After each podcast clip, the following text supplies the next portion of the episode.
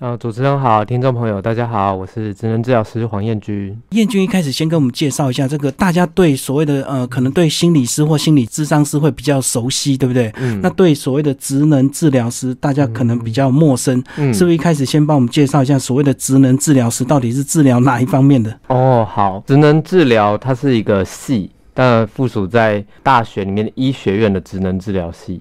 对，那这个职能治疗系呢，主要分三个领域是一定要必修的。第一个就是像这本书的对象小朋友，嗯。那我们所主要的领域是，呃，发展迟缓，然后注意力不集中过动症，然后自闭症光谱，然后还有脑性麻痹，然后学习障碍、情绪障碍，还有呃亲子教养等等。这些方面呢，是我们职能治疗师其中一个领域。那第二个领域呢，就是大家熟知的复健科。那我们跟物理治疗师呢，就是一起在复健科里面工作。那我们主要的对象会是中风、脊髓损伤、烧烫伤，还有脑伤这方面的患者的复健。那第三个呢，就是精神科、身心科。那我们会帮可能有思觉失调啊，或是忧郁症啊、强迫症等等的患者，帮他们恢复生活功能，可以回去工作啊，或者生活自理等等这些的附件。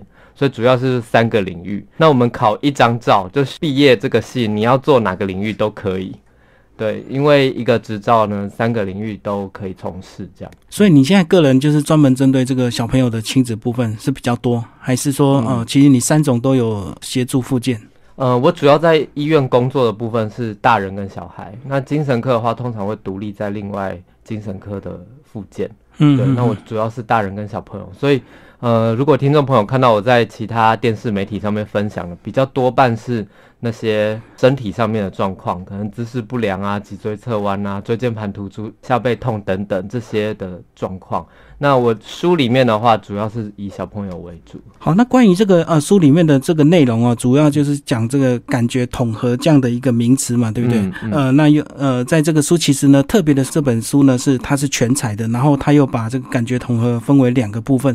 呃，其实他把这个呃燕军把它分类的非常的清楚、哦，从一开始的这个案例分析、这个教案分析，再来是所谓他的一个建议，然后再来还会有所谓的呃一些游戏的一个设计哦。呃，那最后呢，这个父母亲你要怎么样来观察自己的一个小朋友？我觉得像这样的一个书籍，其实好像有别于这个一般的这个大家对小朋友的一个教养书，对不对？因为我觉得过去有蛮多所谓的这个呃教养专家他们写出来书，我觉得好像都过分依赖他们自己个人的一个经验，好像没有像你这样子有所谓的真的呃专业的一个这个理论这样子。其实，在接触儿童教养的专家里面，就刚才呃主持人有提到的心理师这部分，嗯。还有小儿科医师也会，然后对。再职能治疗师，还有是特教老师。那我们这些儿童相关专业呢，其实都跟亲子教养很有关系。嗯哼，那每一个人介入的观点也不太一样，当然也有一些是他可能教养自己的孩子，或是他在呃学校啊、幼儿园里面一些成功经验的分享。对，不过像职能治疗师的话，我们就会先以身体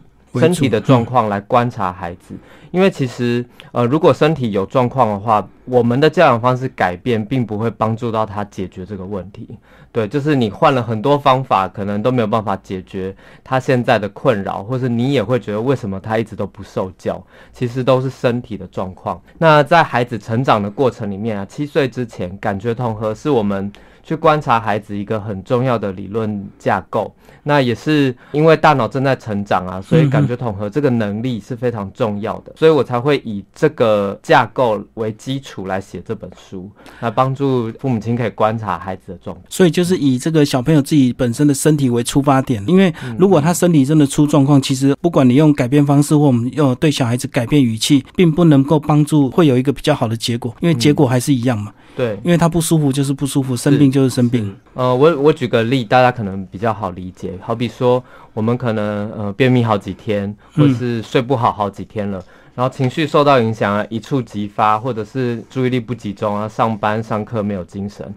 这时候，如果我们给他一些策略，说，哦，好，如果你心情不好的话，你就出去外面走走啊，散散心啊，散心，你可以去出国或什么。可是他便秘跟失眠的状况还是在嘛？对，那重点还是要解决他这个身体的问题。那后面我们要怎么对待，再来处理。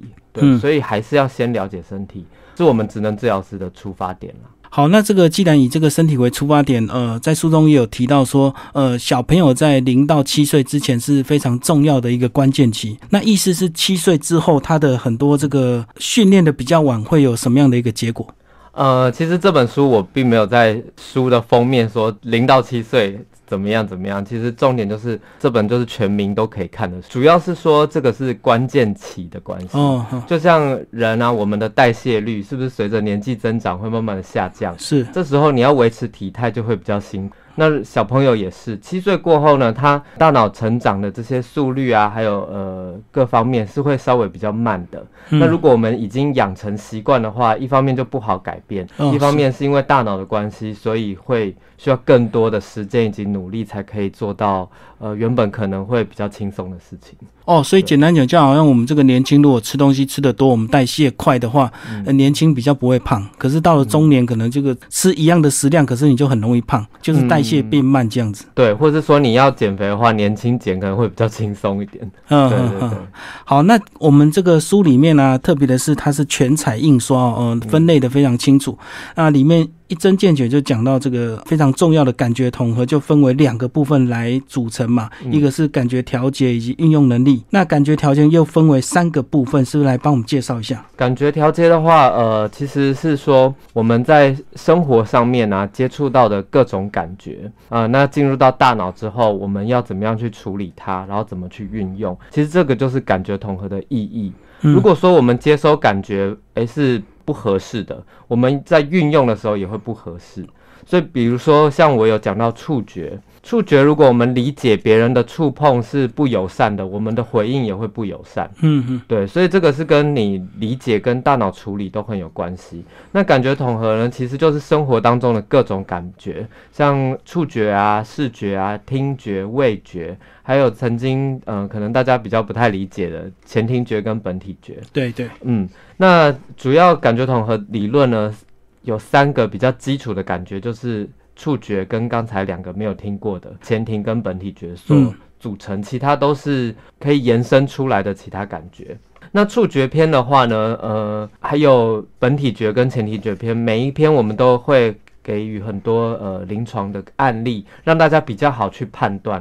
因为其实书里面我有提到很多的。呃，类似临床的样子表现，日常生活表现，并不是说让大家去判断哦，它符合几项了，所以它这个方面有问题，而是说这是我们可以值得去观察介入的点。那如果说像是触觉的话呢，以感觉统合来讲，我们都会说每一种感觉都有一个门槛值。如果这个人天生的门槛值比较低的话，一点点刺激对你来讲就会觉得太多了。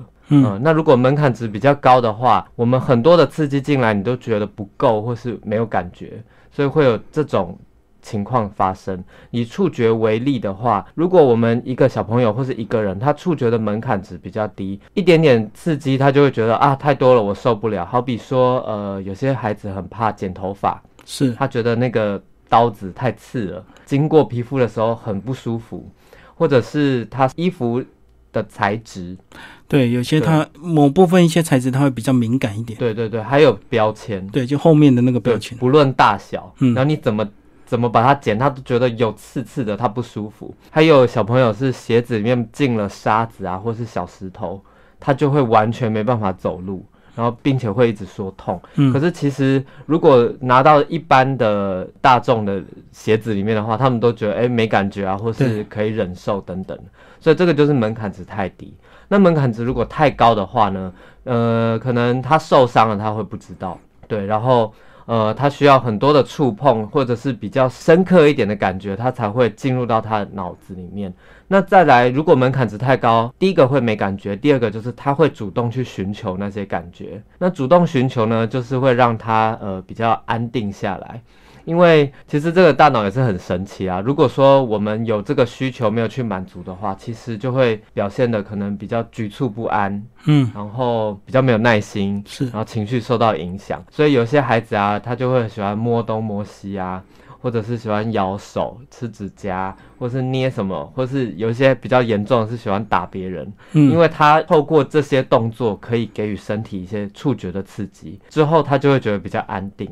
对，所以以上刚才讲的太过于害怕，或者是很喜欢主动去触碰东西，这都不是可以透过管教而改变的，而是我们要去观察他说，诶，是不是因为这样，所以他才导致有这些情况？然后我们如果发现的话，我们应该要怎么样去处理，让他这些情况可以下降？这时候，即便你不用再。特别的管教，他都会恢复的比较像一般人一样。所以这个就是像我们传统的管教，有时候这个小朋友喜欢摸来摸去，这个大人就会叫他不要乱摸，手会脏。对，或者是说，呃，不要打人，或者是不要这个坐没坐相，然后坐在椅子上动来动去。嗯，对对对，其实就是这样的意思。但是其实追根究底，是本身他的一个触觉是有问题的。对，而且我其实这本书啊，都不是要把孩子归类。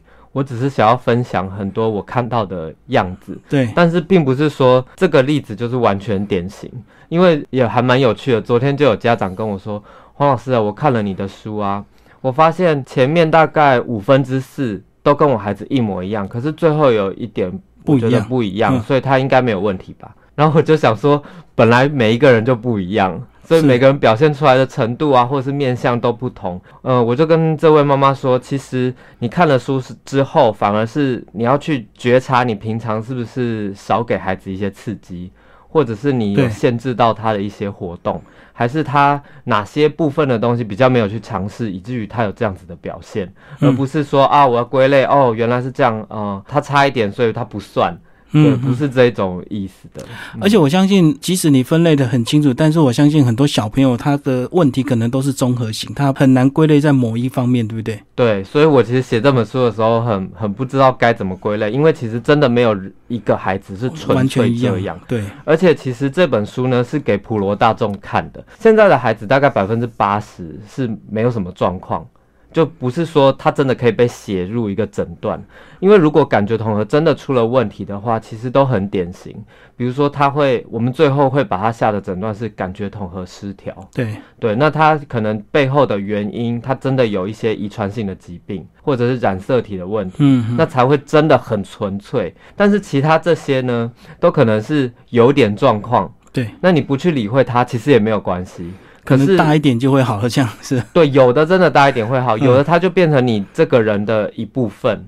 但是家长太容易以为这个就是他天生的样子，很多家长都跟我说啊，他怎么生到这样的小孩？我就说，呃，他还在长，你不要马上先定论他，因为你现在你就是没有好好的给他充分的刺激嘛，所以他才会是。这个样子，就这个时候呈现这个样子，就好像我们看到很多这个小男生小时候都很野啊，然后大家都会觉得好像是理所当然，小朋友就是这么野，然后就是这么这么欢这样子。嗯嗯嗯，那其实背后都是真的有原因，并不是一句很野就就这样来这样断定。对，就是呃，我我觉得我们不是马上去判断这个孩子就是怎么样子的孩子，嗯，对，而是说，哎，他如果发现这个状况。我们就知道啊，原来他可能身体是怎么样。像比如说野的话，他有可能是感觉统合的状况。是。那我有遇到他感觉统合完全没有状况，可是他就是玩的很疯，然后常常静不下来。后来我们评估之后发现，是他本身需要的活动量是高的。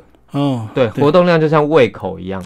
对，但这本书里面我有几个章节有提到跟活动量相关。那这个活动量没有被满足的话，他就会呃感觉很像一直静不下来，但是他跟真正的过冬又是完全不一样的。嗯哼，所以只要满足他的活动量就好了，并不是所谓真正的像过冬这样的症状。对，尤其是现在都市的小孩，真的活动量很少，不够，不像以前哈。对对对，学校体育课也少啊，家长陪伴出去玩的时间也少，甚至让他们自己在外面玩的时间也很少。那另外，我们先来岔开一个话题，就是有一些人看了你这些书，或者是市面上这么多的教养书，那身为现代父母，他们会不会有时候就觉得说，为什么以前养小孩很简单，以前都没有这些问题，为什么现在小孩问题这么多？哦，这这是一个蛮好蛮好的那个，以前的小孩好像就很自然就这样长大了。对，但是我们也不能说现在的大人都完全没什么状况嘛。嗯，对，只是说，呃，我们现在对孩子的关注也比较多了。是。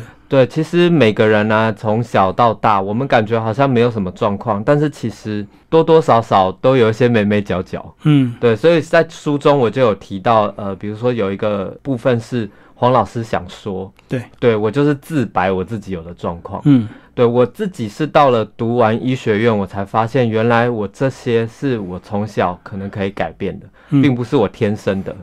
呃，我举个最明显的例子好了，就是我的脚很不喜欢暴露在空气当中，嗯，就一定要包起来。对，所以我从小是基本上不穿凉鞋，嗯，呃，我一起床一定要穿袜子，而且我呃到大学三年级我才敢第一次穿夹脚拖，嗯，对，就是我都不知道为什么我会这样，然后别人到海海边啊，或者是天气很热穿夹脚拖，我都会觉得啊。怎么会那么厉害，可以这么自在？嗯我只要一穿上夹脚拖，我就全身不舒服。但是我就想啊，可能这就是我吧。对，直到我念完了这个职能治疗系，我才发现，哈，原来我是触觉敏感。嗯嗯，如果我好好的训练，我可以不需要有这个状况。当然，你说有这个状况，会不会在社会上面无法生存？也不会啊。可是我想要写这本书的原因，就是如果我们发现小朋友这些状况，我们及早的帮他介入，他其实长大可以变得比较大气一点。是，不会说啊，这个不行，我这个讨厌，那个不吃，然后这个东西我不想用，然后我就是怎么样的，然后变成好像他一个人的个人习惯或者是一些地雷区。所以有时候这个小朋友如果家长没有注意的话，就是有一些习惯他会很别扭，那无形中就会影响到他他的人际关系。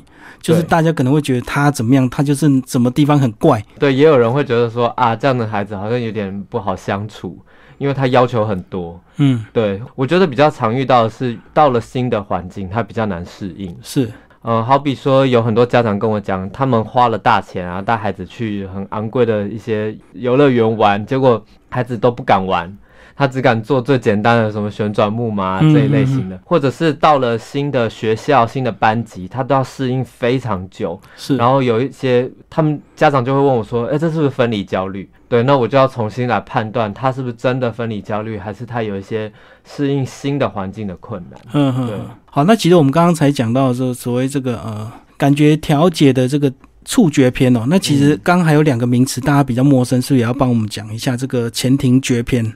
前庭觉呢，我们用最简单的讲法，就是跟速度有关系的，还有方向，好比说前后、左右、上下跟旋转，嗯，然后这种有有一点失速感的，就是前前庭觉。所以日常生活当中，我们可能会遇到的前庭觉刺激，像是荡秋千，或是溜滑梯，对，或者是坐那个手扶梯啊，或者是是。电梯等等，就是你会有一瞬间会觉得你好像没有办法掌控的那个感觉，就是前庭觉。嗯，对，那一样前庭觉会有门槛值太低跟太高的状况。太低的话，他就会比较怕这些刺激。嗯，对，也有孩子他是一直都不太敢坐电梯的，因为电梯会有一种失重感。对，是对到某个阶段的时候，那像刚才游乐设施啊，他们也会很害怕。然后如果是有前庭觉去寻寻求的话呢，他们就会喜欢跑来跑去啊，冲啊，突然停下来，或者是上下跳来跳去。跳沙发，然后一直原地旋转等等，这些都是跟前庭觉有一点点呃失调有关系。所以这样讲，就是像我们以前有玩一些游戏，就是我们这个对着一个杆子转圈圈，然后呃离开之后，就是每个人就会开始失去方向感这样子。对所以这个如果你是前庭觉发育比较好的，你的方向感就会比较强。对，有可能他比较不会晕，嗯，对，他就起来他可以走直线。对对我们临床评估也有一个，就是让他旋转之后，看他能不能走直线。是是，对对，那如果说呃这方面他门槛值比较高的啊，他比较不会头晕，就可以走的走的比较直。可是像有些人大人他现在还是会晕车晕船，那晕车晕船也是跟前庭觉有关系吗？还是他又是大人又是另外一个系统？呃，大人也有可能是另外一个，那也有可能跟这个有关，都需要评估才会知道，诶，他是不是小时候其实就有这样的状况，还是长大才改变的？那另外一个是本体觉，是呃，本体觉简单来说就是跟肌肉、关节出力、动作有关的感觉。那如果说呃，举个例，最简单来讲，就是我们要运用我们的身体，我们知不知道我们可以很好的运用？我自己来讲的话，因为我本体觉也有点不好，嗯。对，所以像我在去学瑜伽或是皮拉提斯啊，当老师跟我说，哎，我们现在要动哪一块肌肉的时候，我都会动错，因为我嗯不知道我那一块肌肉到底有没有动。是，对，那还有一种就是，如果我们看着别人做一些带动跳啊，或者是学他做一些动作，我们可能会没有办法百分之百一样。嗯对，就是因为我心里想要做，跟我实际做出来的会有所差距，这个就是本体觉有点不够好。那如果说像呃本体觉门槛值比较高的孩子呢，他就会很想要一直出力，是，所以我们临床上表现他会很喜欢搬东搬西啊，或者喜欢丢，看到玩具啊都喜欢拿起来打、啊，或者是丢人，或者是他也很喜欢打别人，嗯。因为打别人身体会出力，对。然后会给自己肌肉关节一个回馈，然后他就会觉得很满足。就有放松的感觉，就对。对对对，所以呃，像这类型的孩子，我都会希望他可以多去做一些处理的事情，然后让他可以比较满足这些感觉之后，可以安定下来。好，那其实像这刚刚讲的这三个这个方面呢，其实呃在书里面也有很特别的地方。这个、呃我们的燕君哦，呃也设计了专门属于这种不管是这个门槛低的或门槛高的，有都各有这样设计不同的一个游戏方式。然后这个也是方便我们这个读者，如果你你家里的小朋友可能有这样的一个状况，是可以在家里就直接做一些亲子游戏，对不对？嗯，对，其实我提供的这些游戏啊，我觉得不论他是不是有这样的问题，都可以玩。对，因为所有的刺激越全面越好。是，对，因为现在其实真正会在家里陪伴孩子玩的爸妈没有那么的多。就时间没有那么多了，大家都要上下班。对，嗯没错，而且下班爸妈大家都累了。那其实如果孩子只要乖乖不吵不闹，就我们就很很开心了嘛。是，对，所以很少会去让他们做这些活动。所以其实这些活动呢，不用管那个孩子是不是有这方面的问题，你只要翻到活动建议，都可以陪他玩。嗯，对对对，只是说如果他哪方面比较符合里面的状况的话，那个部分可以多给他一点刺激。所以这样讲就是说，呃，只要有时间就多玩，他就无形中就会多训练，就对，对小朋友总是有好的。嗯对对对，但是因为呃，其实有一个盲点，就是家长会看到孩子不喜欢的，就会说啊，我尊重他，不喜欢嘛，我们不要勉强。对，但其实这样孩子就会少了那一块的刺激。嗯，那其实像这个感觉统合理论来说的话，就是如果大脑觉得你都没有在用这一块，那我这一块细胞我就让它，就封闭起来。对对，嗯因为你没有要用嘛。那如果说我们平常都多多少少有在做的话，大脑就会把那个部分保留起来。那如果你用的更多的话，它就会更发达。哦，这个听众朋友一定能够了解。这有时候我们的这个呃，像有些身障人士，如果说比如说他是坐轮椅的，那自然的他最后他的脚就会慢慢萎缩，对不对？因为他的肌肉就会因为不需要使用到力了。嗯嗯嗯嗯，对，这是我们大人复健的时候也是一样。有一些人说啊，比如说中风的患者好了，他就说我反正我不会走，为什么我要练习站？我就说一定要站，让你的脚还是要处于出力的状态，你才不会退化的很快。因为退化的话，其实各方面的机能都会呃随之受到影响。所以孩子也是啊，如果我们因为他不喜欢，他逃避这个状况，我们就说啊，好吧，他不喜欢，那就不要做好了。那他这这个部分的能力就会越来越弱，嗯之后就会变成他人生里面的一个弱点。对，就像我以前可能因为我本体觉不好，所以我丢接球比较接不到，我就比较少去打球，以，至于我现在就是球类很不好。那如果说我很好去改善我的本体觉状况，然后我也很努力的练球，至少我的球不会比现在差。对，就是这样。当然说，因为每个人还是有他的界限在啊，只是说，如果我们更全面的来帮助孩子的话，他们未来就可以比较不会有那么多遗憾。是是，呃，那另外呢，再来问个人这个观察到的一个问题啦，就说像现在有些这个父母亲啊，有时候带小朋友很难呐、很辛苦，所以他们就很自然就会放一些三 C 产品给小朋友看，比如说手机就放个什么儿儿童影片啦、嗯什么的。嗯嗯那像这样的一个以游戏来讲的话，它对小朋友是真的会有哪一方面的好处吗？那另外又有哪一些坏处呢？现在我也不太清楚爸妈到底几岁开放三 C 给孩子啊？对，基本上我们都会希望学龄前的孩子越少接触越好。对啊，有时候他们就是小朋友吵闹，他就丢个影片给他们看，这样子他就比较乖一点，对，我们基本上都建议三岁以前都不要哦。尽量尽量是完全不要接触了。对，那三岁到六岁呢，我们可以适度的使用。嗯，对，那因为如果以影片来讲的话，有一是些是还蛮有教育意义的，嗯，是嗯真的可以。那还有一些是互动式的，对，可以点的，对对，或者是像呃有些是软体，你跟电脑啊可以有一些互动，这些都具有教育的意义，没有错，是可以适度的使用。但是如果只是纯娱乐，让他在那里听歌，然后只是看一个影集，那嗯，可能教育的意义会没有那么多啦。是，对，可能他们因为这个就很很省力嘛，动画一直跑，你也不太需要太过于注意，然后又有声光的刺激，其实很快时间过去了，然后小朋友觉得很轻松，就会一直想看，嗯，就像我们追剧一样，你就是一直看一直看，然后也不需要动脑干嘛。啊，对啊。所以其实这个对他们来讲，大脑还在成长的时候，只给予这样的刺激太多的话。会有一些影响，嗯所以还是希望可以真实的去互动。哦，所以这个呃，还是要把握这个小朋友发育期，这个很真实的带他们玩，而不是把他们就丢给一个影片让他们自己去看这样子。对对，可是真的实在是太多了，因为他们一吵，旁边的人可能会说：“哎，你的小朋友在吵，你好像应该要处理一下吧。”然后他们就会把手机、平板拿出来。对对对，对对对，但是我觉得并不是这个事件发生我们再来处理，而是他会吵，他不是在公共场合才会吵啊，他在家里也会吵啊。对在家里的时候，你就要开始想怎么样的方法对他会比较有用，而不是到哪里都丢这个影片哦，或者是手机给他看这样。哦，所以这个呃教养小孩还真的是一个很大的学问哦。那这本书呢，主要是讨论这个小朋友的这个感觉统合哦。那书的分类其实也蛮简单的，就是两大类，一个就是感觉调节，一个就第二篇就是运用能力。那接下来呃燕君是不是来帮我们介绍运用能力这部呃这个章节？好，运用能力的话呢，呃，其实是呃跟前面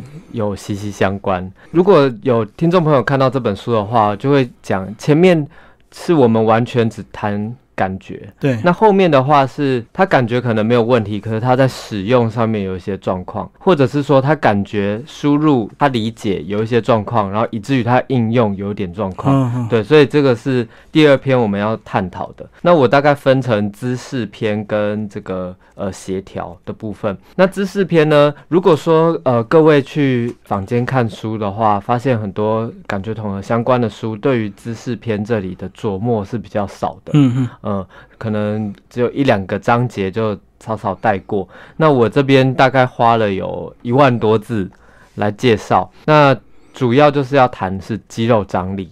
对，呃，也不知道大家对于肌肉张力的认识有多少，所以我就是呃比较简单的来说一下，肌肉张力呢，就是我们在身体不刻意出力的时候，可以维持姿势的力量。如果说我今天要不维持我的驼背，要抬头挺胸，需要用力的话，嗯，表示我们肌肉张力比较低。是，对，因为你要维持正确姿势，你却需要出力，这就代表肌肉张力是低的。那肌肉张力正常的人，他正常就是正常的姿势，不需要刻意的提醒。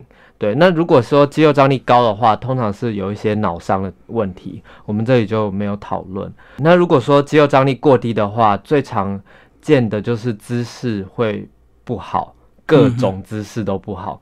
呃，最常看到的就是坐没坐相啊，站没站相啊，或者是常常东倒西歪，然后没有力气等等，这些都是跟肌肉张力有关。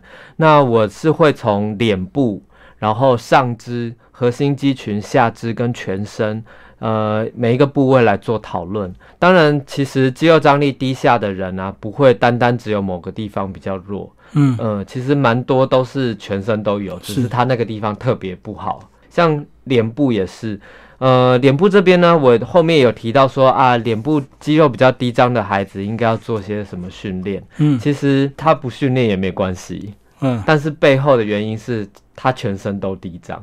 所以重点是他全身的问题，并不是脸的问题。因为也是前几天有一个读者来问我说：“啊，那会不会只有脸部低张？”我说没有，其实我们背后看到的是他都有肌肉低张的状况。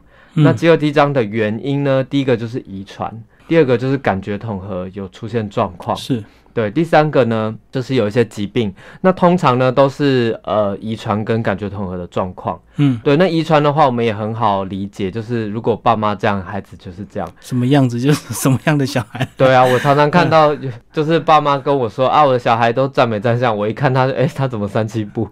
就是他自己不自觉，就爸妈自己也是在驼背啊等等。嗯然后我看了一下，那爸妈就会就是惊觉发现说啊，他自己也驼背，他就说啊，就是因为我们驼背不好看，所以希望小孩不要这样，嗯，所以从小就提醒他，结果一直叫一直叫，我们都失去和睦了。对，其实这就是遗传的关系。对。所以这个呃，如果还没看你这本书之前，我认为这个肌肉张力，我会以为这个好像不是就是小婴儿他在发展中，嗯。那可能他的肌肉还没发展到一定的成熟期，所以他肌肉比较没有力，嗯。啊，没有力自是不是很多自然很多姿势就会偏掉？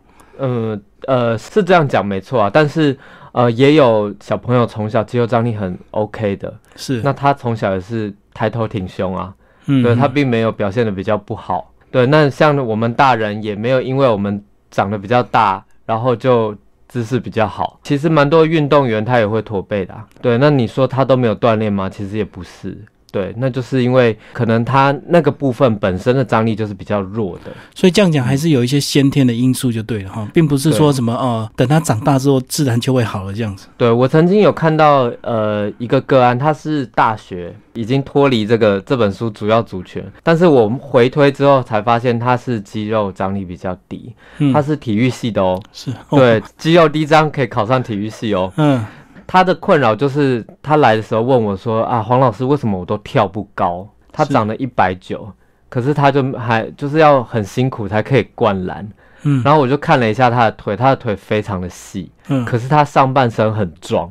哦是，对，他就说啊，我都不敢穿那个呃比较贴身的裤子啊，那穿短裤都会被人家笑我的脚都很太。细了。对，嗯我就说，那你是不是要锻炼？他说有，我几乎都在练脚，因为上半身已经够了嘛。嗯，嗯，对，后来才发现啊，原来他真的是因为下半身的肌肉张力比较低，以至于他走路都会脚酸。可是他投篮的时候手非常的有力气。嗯嗯，对，那我说，那你是不是游泳的时候自由式游的比蛙式快？他就说真的，因为他蛙脚就踢不出去。对，对，可是他自由式手一滑就可以很手快的应变。，嗯，没错，所以其实肌肉张力呃比较低呢，就是跟后天的锻炼是比较没有关系的。哦，但是表现型会很像。比如说两个一样姿势不良的人，如果他们一起去运动，后来一个人进步的很快，他就很快有良好的体态，那个人他就是缺乏锻炼。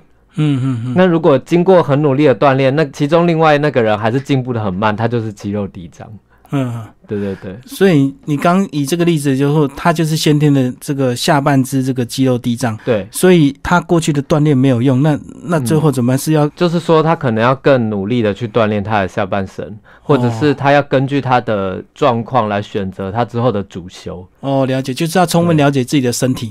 对对对。那如果万一真的改变不了，就是要换换，对，像他他如果去游泳就很好啊，嗯，对或是他可能在打球的位置就要有所改变，对嗯。他可能就不是要靠跳跃，比如说他就跟我说他打排球，他也跳不高啊，嗯。可是他要击球是很快的，就是下半身没有力就对，支撑不了他的上半身。没错没错。哦。那很多姿势不良的孩子啊，做没做像是核心肌群，对他就是他可能手脚都很有力哦，可是他就肚子没力气，嗯嗯，然后背也没力气，所以就是会弯腰驼背啊，然后肚子就会凸出来啊这些。所以很自然，这个你就会找到你自己最舒服的一个姿势，就是会驼背，你才会感觉比较舒服，没错，因为你肚子不用支撑力量，就 对。对对对。可是肌肉张力正常的人啊，驼背他们是不舒服的。嗯哼，对对对。可是肌肉张力低的人，他们多半都会想要节省能量，因为肌肉张力低啊，在维持姿势或者是要做其他的事情，他们都特别耗能量。是是，对对，等于说，如果说手机的电池坏掉，那是不是充饱电很快就会消耗？对对。那个就是肌肉张力低下的人，他的简单的写照，就觉得哎、诶奇怪，我明明睡饱，怎么出去没多久就已经快要累到不行了？对，所以很多孩子啊，他一下就累啊，或者是你叫他写功课的时候他就累或者分心，其实很多看起来他最后就是肌肉低张造成。对嗯对他不是他态度不好、哦，或者他笨，或者是发展迟缓，都不是，他就是没力气。可是家长就说奇怪，我明明给他吃饱啊，睡好了，为什么他还是没力气？我就说对，这就是他。所以肌肉张力有一有一个很好的策略，就是他一定要多休息，嗯少量多次的来做。所以一个任务啊，我们我们可以很快做完，他就要分很多次。是但是家长很很喜欢要求孩子可能在一个小时或两个小时之内要把作业做完。嗯但他可能十五分钟已经没有力气了，他剩下都只是坐在那边发呆，或只能写一些简单，然后以至于就会拖到很久，十一二点才写完，然后才睡觉。那对于他们能量已经都耗竭了。那肌肉低张的人又很容易过劳，嗯，过劳就是累到一个尽头之后，他就睡不下去。其实哦大人也会这样。累过头反而不行。对啊，我们明明很累，可是就失眠或是睡不好，嗯小孩也会这样，所以你就会看到他们睡前好像有点过嗨啊，或者是一直静不下来，其实他已经过头了。嗯嗯，对对对，所以这个真的纯粹就是一些遗传的因，还是说，呃，嗯会有这样的肌肉张力问题，是不是跟现在的一些环境也会有关系，对不对？因为可能嗯过去的环境是比较干净的，现在可能又不是真的纯粹都是大家这个先天遗传的。就是其实像我自己有肌肉低张，嗯，，对，所以我在写这这些章节的时候，我都可以就是侃侃而谈。那我就发现，其实我的爸妈也有低张，嗯嗯，但是他们我后来再看，其实没有那么明显。就是说，并没有影响到他们的日常生活，可是某一些身体姿势上还是露出了马脚。哦，对，对，后来我就是询问了一下爸妈的成长背景，他们可能因为住在乡下，上学就要跑一个小时，对，然后放学又要再跑一个小时回家，所以有充分的锻炼到他们的肌肉，以至于他们的人生并没有很容易累啊，或是有各种状况，然后只是姿势稍微会有点不良，偶尔会腰酸背痛这哦样，子。哦，所以反而过去那种比较刻苦的环境，就是把一些我们先天的一些比较不好的东西，把它训练到。嗯，对，那反而现在这个环境太便捷，所以我们很多问题没有机会训练，没有机会训练，它就会造成问题会一直延续下去。对我其实看到蛮多，因为我已经三十几岁了嘛，我看到很多年轻爸妈，就跟我差不多背景。其实这个我们这个年代已经没有接收到那么多的务农的那个时代，对，没有到、没有那么多的运动，但是也比现在的小朋友好很多。但如果说像这样子肌肉低张的家长，基本上他们也很累，很懒得陪孩子去动，是所以就变成一个恶性循环，就是全家都是瘫在那边。所以很多家长都问我说：“啊，怎么办？我孩子低张，到底要怎么样让他去运动？”我就说：“你们全家先离开家里就好了。出去外面，只要有公园或是哪里走五分钟或十分钟就回家，先养成离开家里的习惯就好了。嗯嗯，对，其他的话，我们再会才去针对他各个部位的肌肉张力比较低，再分别训练。嗯嗯嗯。哇，所以这个听起来，这个呃教养小孩真的是不容易。最后，嗯燕君帮我们总结一下好不好？看了这样子这么多问题，是不是难怪是不是现代人都不敢生小孩啊？这个就觉得这个小孩这个什么这么多先天后天的各方面的一个问题。呃，我觉得其实大家真的请放心，就像我的嗯书一样，爸妈请放心。我们其实，在养一个宠物啊，或者是去种植一个植物的时候，是不是也会先去了解一下这个动物的特性？它都吃些什么？对它适合的温度，然后这个盆栽它什么时候要换土？它需要施肥跟多少水？甚至它需不需要晒太阳？这是我们需要了解的。那孩子也是一样啊，嗯，就有一个了解他的准则在的，对，所以其实大家真的不用害怕。你就像你，我们对动植物都是需要去做功课，那小朋友当然也要做功课啊嗯。只是很多家长都用自己的天生的反应，或者是他所接收过的教育，来再对待他的下一代。其实这个呢，对于每一个人的状况是比较不适合的，还是要很好的了解之后再去对待才行。所以其实这本书呢，我主要是提供各种描述，是让家长去看，诶，我的孩子是不是因为我比较少给他哪方面的刺激，以至于他有这样子的状况，然后我都没有在帮他补齐，我只是误会他，然后可能只常常的强制对强制的要他改变，或者是我试了各种方法都没有成功。这本书就是让大家看看是不是有身体的方面需要去注意的。这个确实啊，这个有些小朋友这个动不动就会打人，其实是真的有原因，并不是他天生就爱打人哦。